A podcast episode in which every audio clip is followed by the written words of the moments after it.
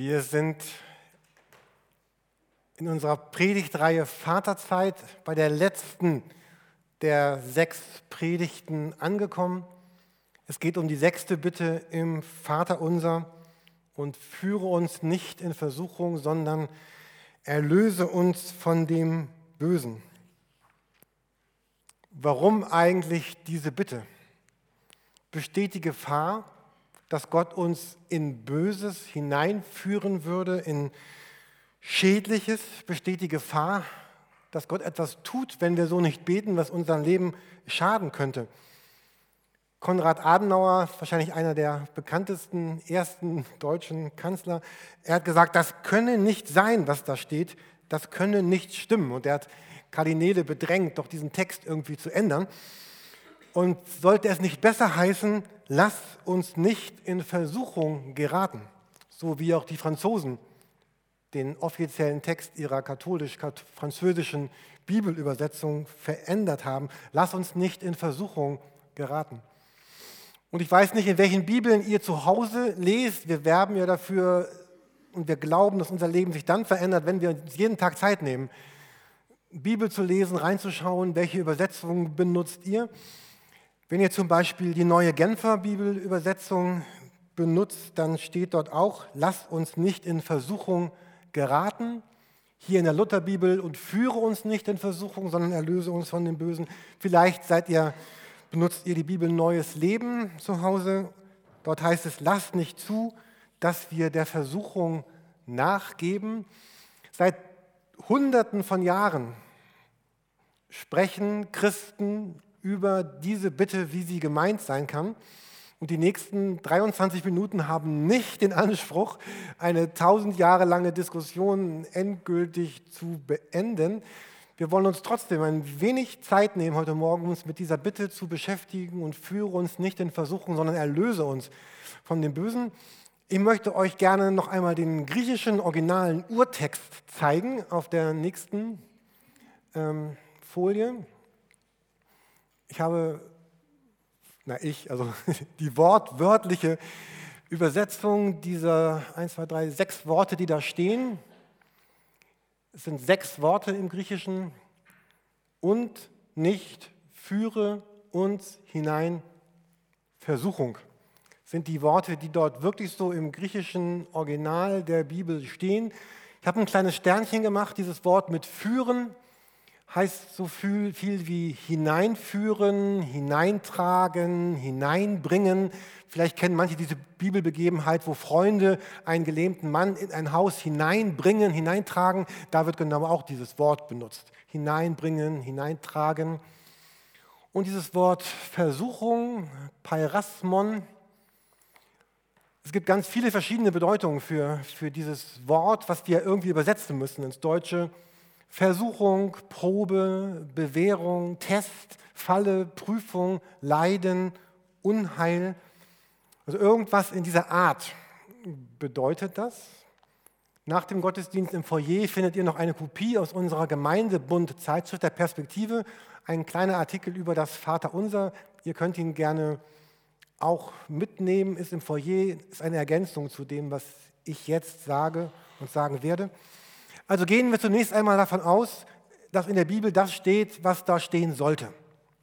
Und dann steht dort also, und nicht führe uns hinein Versuchung. Im Deutschen würden wir noch einen Artikel hinzuführen in die Versuchung und nicht führe uns hinein Versuchung. Also wenn wir davon ausgehen, dass da steht, was da stehen soll, und wir noch zwei weitere Dinge bedenken, dass das Jesus als er auf der Erde war, hat ja nicht Griechisch gesprochen. Jesus sprach Aramäisch. Das Matthäusevangelium wurde wahrscheinlich dann auf Hebräisch aufgeschrieben und dann vielleicht sogar von Matthäus selber ins Griechische übersetzt. Und wir sind jetzt hier in einer Mischung aus Aramäisch, Hebräisch, Deutsch und Griechisch und nähern uns diesem Text. Und wir wissen auch, und wenn wir es nicht wissen, wissen wir es gleich, was in Jakobus 1, Vers 13 steht. Ich möchte euch noch einmal diesen Bibeltext zeigen. In Jakobus 1, Vers 13 lesen wir, niemand sage, wenn er versucht wird, er werde von Gott versucht. Denn Gott kann nicht versucht werden vom Bösen, Er selbst aber versucht niemanden. Jetzt müssen wir das irgendwie zusammenkriegen. Was, was heißt diese Bitte im Vater unser, führe uns nicht in Versuchung?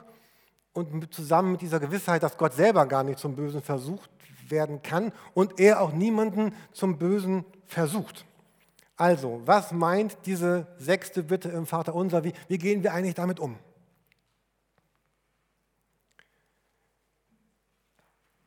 Ein Mann ist im Gefängnis. Er ist lebenslang verurteilt. Es gibt ein Interview. Jemand sagt, ich möchte gerne interviewen dich und er erzählt seine Geschichte. Er war zu schnell unterwegs auf einer Straße nachts und er fährt ein Kind an, ein Jungen. Dieses Kind landet im Graben und dieser Mann, der im Gefängnis sitzt, der mit diesem Reporter spricht, er fährt weiter. Und das Kind in diesem Graben wird nicht gefunden und, und es stirbt. Und später sagt man, aber ihm hätte geholfen werden können. Hätte nicht, er hätte nicht sterben müssen. Hättest du gehalten oder jemand anders gehalten? Und so, man findet ihn, er wird verhaftet, er wird verurteilt, er kommt ins Gefängnis. Und dann ist da dieses Interview. Und er sagt, als ich selber Kind war, gab es eine Situation in meinem Leben. Mein Vater hatte in einer Schatulle, in einem Schrank, eine kostbare Uhr. Und eines Tages habe ich diesen Schrank geöffnet, diese Schatulle geöffnet und diese kostbare Uhr rausgeholt. Ich habe damit gespielt, ich habe sie zerbrochen kaputt gemacht. Und ich habe sie wieder in diese Schatulle gepackt, ich habe sie in den Schrank gepackt und habe getan, als, als wäre nichts gewesen. Väter öffnen ihre Schränke und öffnen ihre Schatullen. Es kommt raus, Uhr kaputt, Uhr zerbrochen. Vater ruft alle seine Kinder zusammen und keiner meldet sich. Es kommt nicht heraus, wer diese Uhr zerbrochen hat. Und dieser Mann im Gefängnis, der diesen Jungen totgefahren hat, sagt, von da an, immer wenn es irgendwie gefährlich wurde, habe ich gelernt, der beste Weg da durchzukommen ist, irgendwie abzutauchen, mich, mich wegzuducken. Ich habe es gelernt, nicht mich dem zu stellen, nicht den Preis zu bezahlen, nicht die Folgen auf mich zu nehmen, nicht die Verantwortung zu übernehmen. Und er sagt, ein Leben lang habe ich all diese Teste oder diese Tests, die das Leben mir vorgestellt hat, ich habe sie, ich habe sie alle versaut. Ich habe keinen bestanden. Und irgendwann kam dieser eine große Test.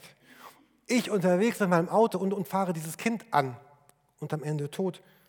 Und er sagt, wie hätte ich bestehen sollen, wo ich all diese anderen Versuchungen oder Tests vorher in den Sand gesetzt habe? Wie hätte ich bestehen sollen?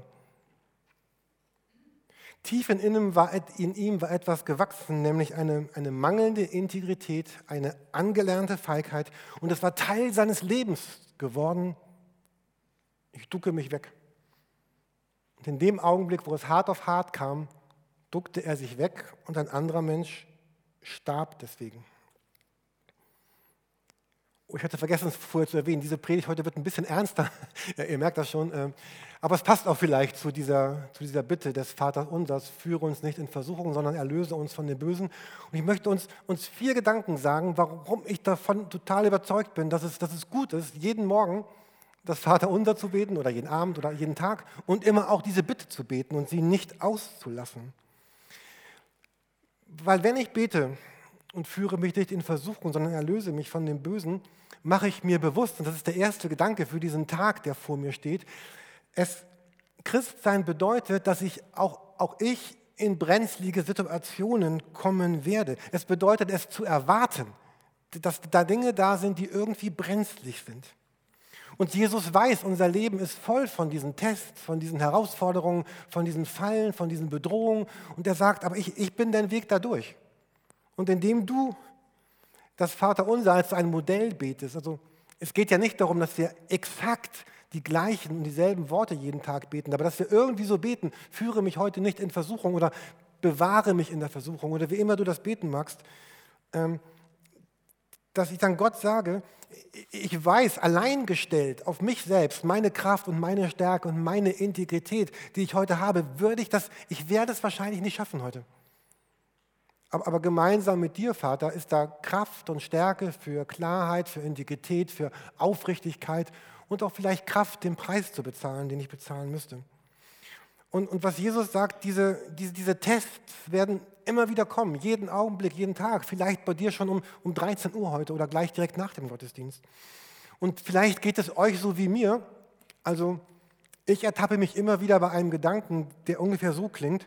Warum in aller Welt sollten diese Tests, diese Versuchungen mir, mir passieren? Wie kann das sein? Ich bin Christ, ich lebe mit Jesus. Warum passiert das meinem Leben? Und, und was Jesus sagt, ja, aber genau darum geht es doch, dass das Leben dir immer wieder diese Dinge vorstellt. Und du bist jetzt Christ und du lebst mit mir, aber es, du, du bist nicht rausgenommen. Und es gibt so einen wirklich krassen Bibeltext, 1. Petrus 4, Vers 12, wir sehen ihn, ihn hier vorne. Und der sagt, meine lieben Freunde, erschreckt nicht über die schmerzhaften Prüfungen, die ihr jetzt durchmacht, als wären sie etwas Ungewöhnliches. Petrus sagt, liebe Gemeinde, erschreckt nicht darüber. Ähm, und kann das sein, oder ich rede mal von mir, in meinem Leben gibt es oft Momente, wo ich niedergeschlagen bin oder wo ich enttäuscht bin oder wo ich anfange an Gott zu zweifeln, weil ich überrascht bin, dass mir etwas Schwieriges passiert. Aber eigentlich sollte ich gar nicht überrascht sein darüber, dass mir etwas Schwieriges passiert. Ich sollte darüber überrascht sein, dass ich überrascht bin, dass mir etwas Schwieriges passiert. Versteht ihr diesen Unterschied? Ähm, meine lieben Freunde, erschreckt nicht über Prüfungen. Also da werden Menschen sein, die werden gegen dich sein. Vielleicht habt ihr es auch schon erlebt, dass Leute etwas, etwas Falsches sagen über dich, was einfach nicht stimmt. Und du weißt, es stimmt nicht und trotzdem sagen die das und alle anderen glauben das. Oder Menschen sagen etwas Unfaires über dich. Oder du kommst in Situationen, die schwer sind, die, die, die herausfordernd sind.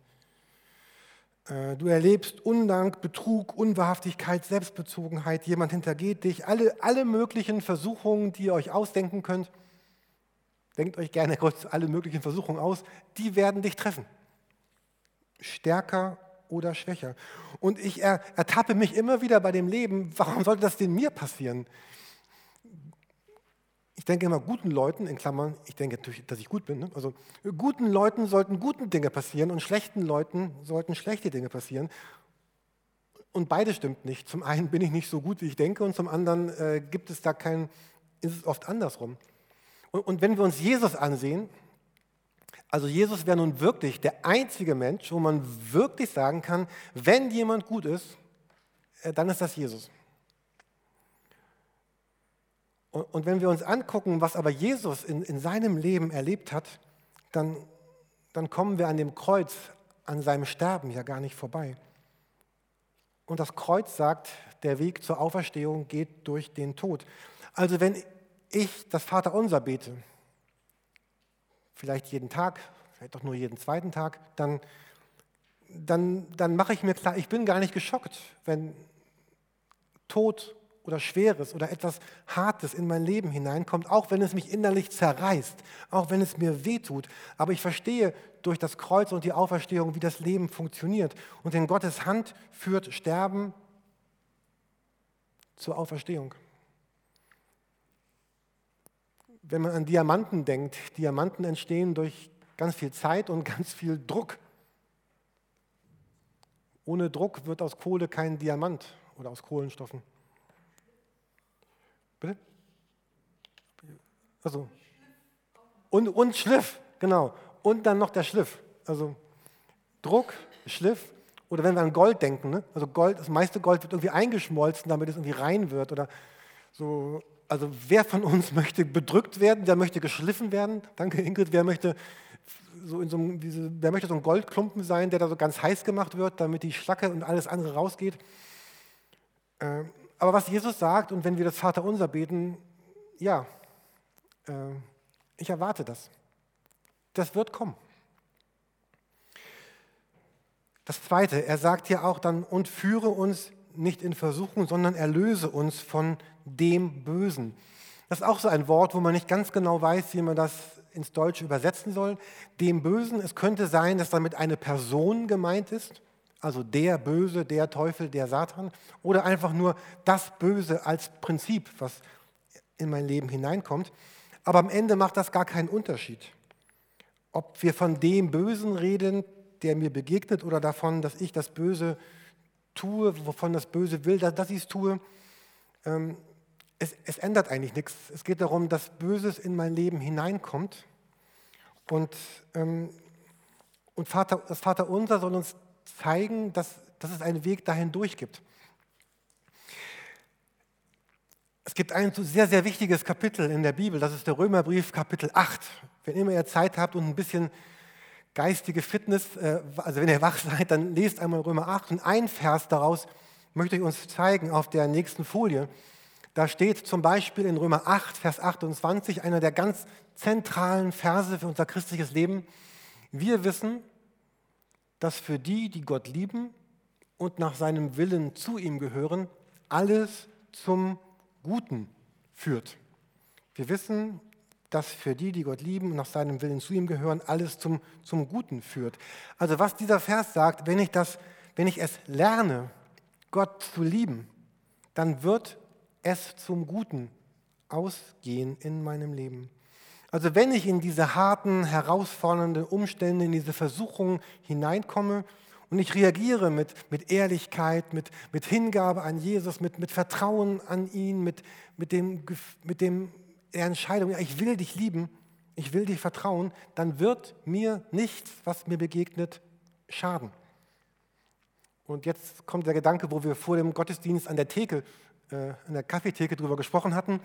Aber wenn, dieser Vers sagt, wenn ich aber reagiere mit Ungeduld, Bitterkeit, Unglaube, mit Härte, mit, mit Selbstbezogenheit, mit Vorwürfen und wenn ich Jesus an die Seite lege, dann haben diese Versuchungen die Kraft, mich zu ruinieren. Dann werde ich kein geschliffener Diamant, dann werde ich zermalmt, zermahlen zu Pulver. Ähm, es gibt ein Versprechen Gottes was sehr, sehr wichtig ist. 1. Korinther 10, Vers 13, auch den Vers möchte ich euch zeigen heute Morgen. Da sagt Paulus, noch ist keine Versuchung über euch gekommen, die den Menschen überfordert. Gott ist treu. Er wird nicht zulassen, dass ihr über eure Kraft hinaus versucht werdet. Er wird euch mit der Versuchung auch einen Ausweg schaffen, sodass ihr sie bestehen könnt. Und ich bin überzeugt, dass Gott zu dieser Zusage steht, dass er uns mit dem Auftauchen der Versuchung auch einen, einen Ausweg schenken wird, da hinauszukommen, wenn wir dieses Verbundensein mit Jesus weiter pflegen. Nochmal das nächste, da ist noch einmal dieser Römer 8-Text. Wenn das meine Haltung meines Lebens ist, dass ich weiß, ich bin jemand, der von Gott gerufen ist und ich bin jemand, der Jesus lieb hat, dann bin ich unter Druck, aber so mehr dieser Druck anhält, umso mehr werde ich diese Nähe zu Gott spüren, umso fester und klarer werde ich werden, umso schöner und reifer und lebendiger werde ich werden. Jesus sagt, ich werde alles für dich geben, ich werde alles für dich investieren. Und du wirst es erleben, wenn du weißt, dass du von mir berufen bist und dass du mich, mich lieb hast. Man könnte ja meinen, ist ja ein bisschen fies von Jesus, ist das so eine Bedingung, dass er sagt, ja, nur dann, wenn du mich liebst, dann wird alles gut werden. Und ich denke, es geht nicht darum, dass es eine Bedingung wäre, sondern darum, es ist mehr, dass die Dinge gut werden, kann ich nur erleben in der Beziehung mit Jesus. Also indem ich bei Jesus bleibe, indem ich ihn liebe, indem ich mein Leben wirklich ausbreite und mich nicht wegducke, so wie der Junge, der die Uhr seines Vaters zerdeppert hat und sich weggeduckt hat, sondern es, indem ich in Beziehung mit Jesus lebe und, und nach, nach seiner Art damit umgehe, indem ich Gott liebe und mit ihm lebe, werde ich allen Versuchungen des Lebens widerstehen, nämlich mit ihm gemeinsam. Und das ist der dritte Gedanke. Ich, ich gehe hindurch mit einem Vater an meiner Seite. Deswegen heißt diese Predigtserie Vaterzeit. Deswegen heißt dieses Gebet Vater unser. Am Beginn des Vater unsers ist dieses, diese Anrede, unser Vater im Himmel. Und all das, was wir lesen im Vater unser, was wir leben, macht, macht nur Sinn in Beziehung zu diesem Vater. Also Gott ist nicht nur der große Gott und ich sage, großer Gott, hier sind meine Schwierigkeiten und meine Versuchungen, sondern Gott, du bist mein Vater. Hier sind meine Schwierigkeiten, hier sind meine Versuchungen. Gott, der Vater. Wenn, wenn Dinge in unserem Leben schwer sind, haben wir, wir haben so vier Möglichkeiten zu reagieren. Wir können auf der einen Seite ärgerlich werden, oh Gott, warum lässt du das zu? Oder wir können ganz beschämt werden, ja, ich bin ein armer Tropf, ich habe das gar nicht besser verdient, als dass mir das so passiert. Oder ich werde drittens gleichgültig und denke, ja, alles egal. Oder ich sage viertens, ja, so ist das Leben. Und, und Jesus, du bist dabei und, und, und Gott, du bist Vater. Du bist der Vater, der mit mir durch das durchgeht. Und der Vater im Himmel liebt mich wie einen eigenen Sohn, wie eine eigene Tochter. Und wenn ich weine, dann weinst du mit mir. Und wenn ich leide, dann leidest du mit mir. Und wenn ich mich freue, dann freust du dich mit mir, wie ein Vater mit seinem Kind unterwegs ist. Und noch ein, ein, ein vierter Gedanke.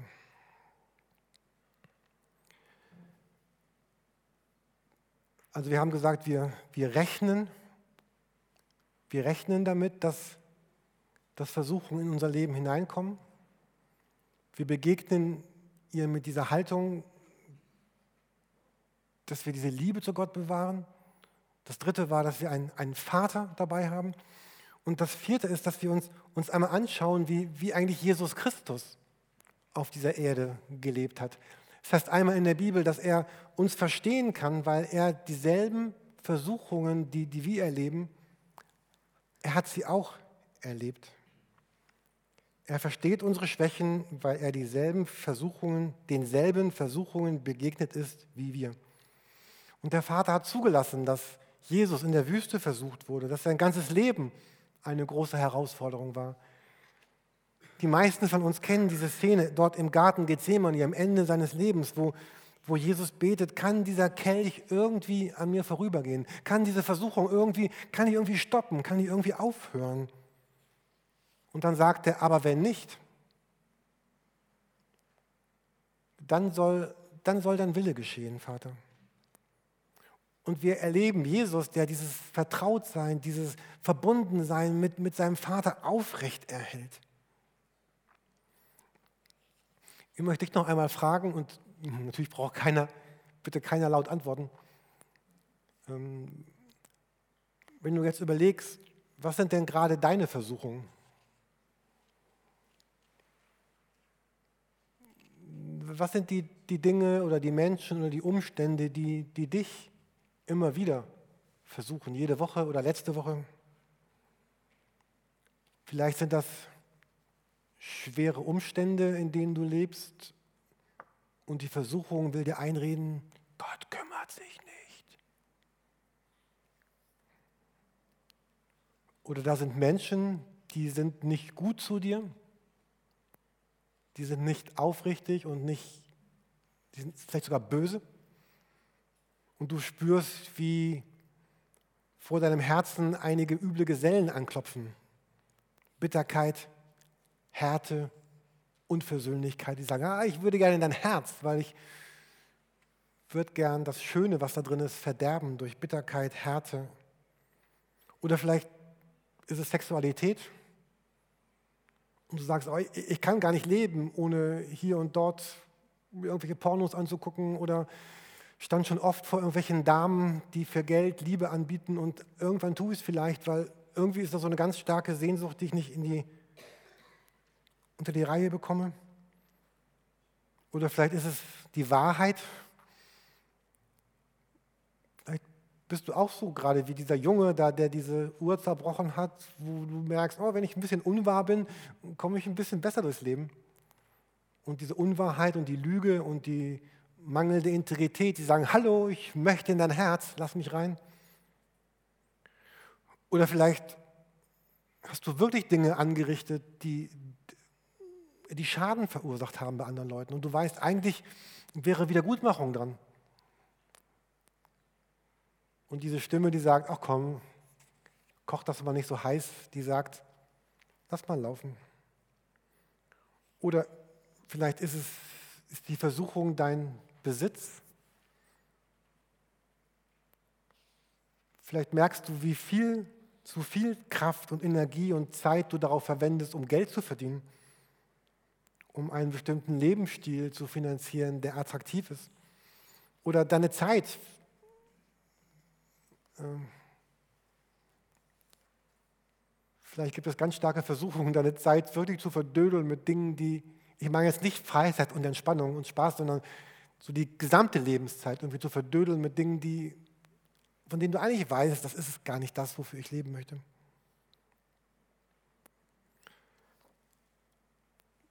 Vielleicht habe ich deins gar nicht getroffen.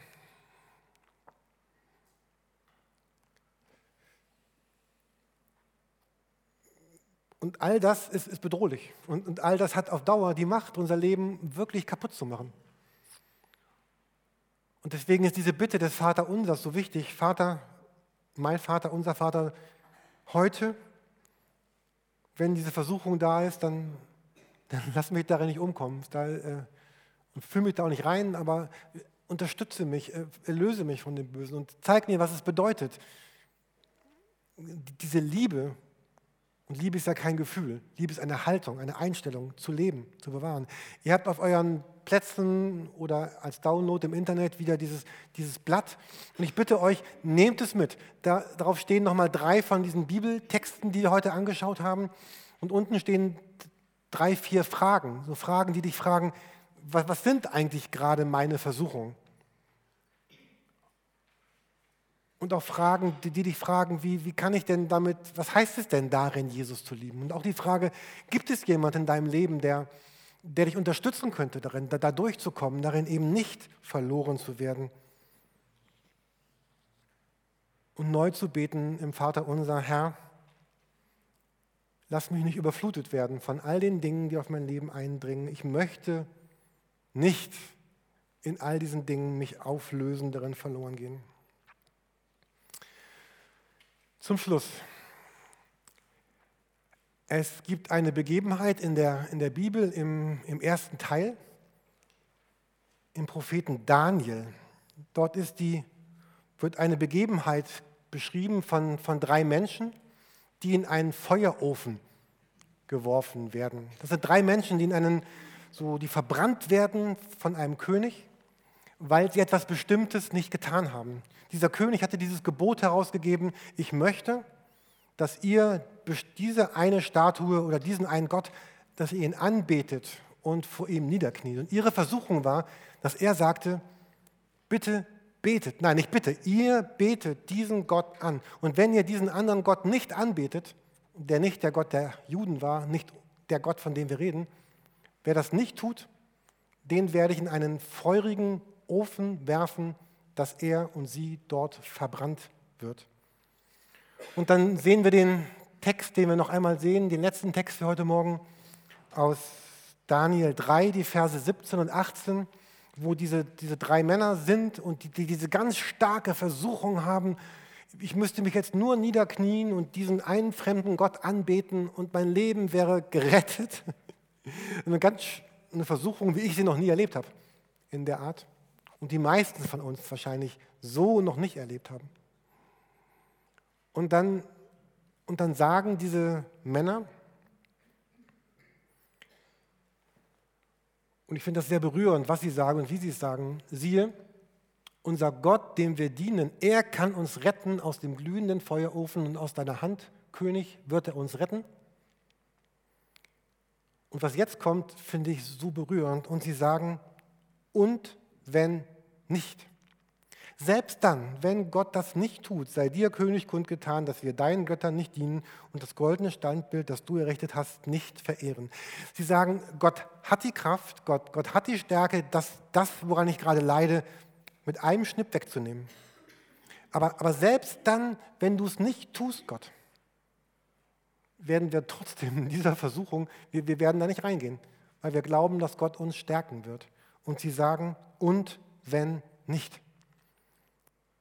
Wenn ihr regelmäßig diese Predigten hört, habt ihr eine Predigt von Silvanus Stemmler vor einiger Zeit gehört, wo er eine Situation aus dem Zweiten Weltkrieg beschrieben hat, wo dann äh, ein Offizier sagt, even if not. Und er gesagt hat, ich halte stand. Und ich habe mir diese drei Worte zu Hause auf meinen Schreibtisch, also aus dem Zettel geschrieben, even if not, oder wenn ihr es Deutsch mögt, dann und wenn nicht. So, und auch wenn nicht. Ich glaube, ich habe einen starken Gott, der mir helfen kann, aber selbst wenn er das nicht tut, so wie er es bei Jesus nicht getan hat im Garten Gethsemane, even if not, auch wenn nicht. Amen.